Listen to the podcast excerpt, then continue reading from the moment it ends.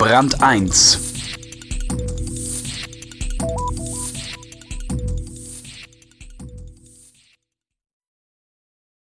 Da ist es wieder, das Grundeinkommen.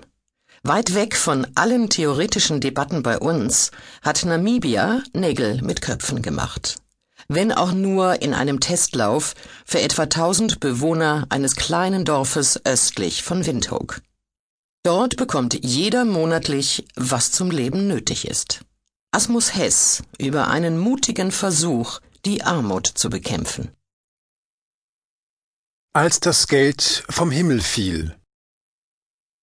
In einem Dorf in Namibia gibt es ein einzigartiges soziales Experiment.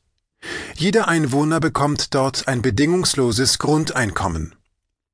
Die Initiatoren wollen beweisen, dass sich Armut so am besten bekämpfen lässt. Die Gegner wittern eine Aufforderung zum Müßiggang. Die Unternehmerin Sie muss ein wenig überlegen, noch nach ein paar Zahlen suchen, doch dann sagt Lena Nanus, so um die 200 Namibia-Dollar, umgerechnet rund 16 Euro im Monat, müssten es schon sein. 200 Dollar Profit, die jetzt das Familieneinkommen aufbessern.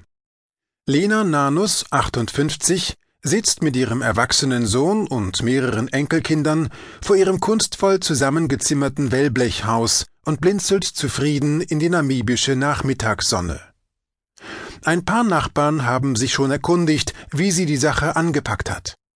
Wirtschaftstheoretisch betrachtet hat Lina Nanus ihnen den Zusammenhang von Investitionen und Gewinn erklärt.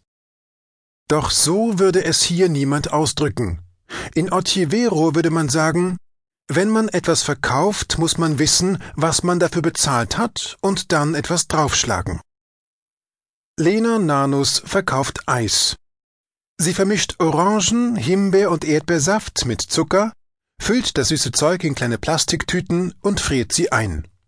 Vielleicht zwanzig Portionen werde sie jeden Tag los, berichtet sie. Ein Eis kostet einen halben Dollar.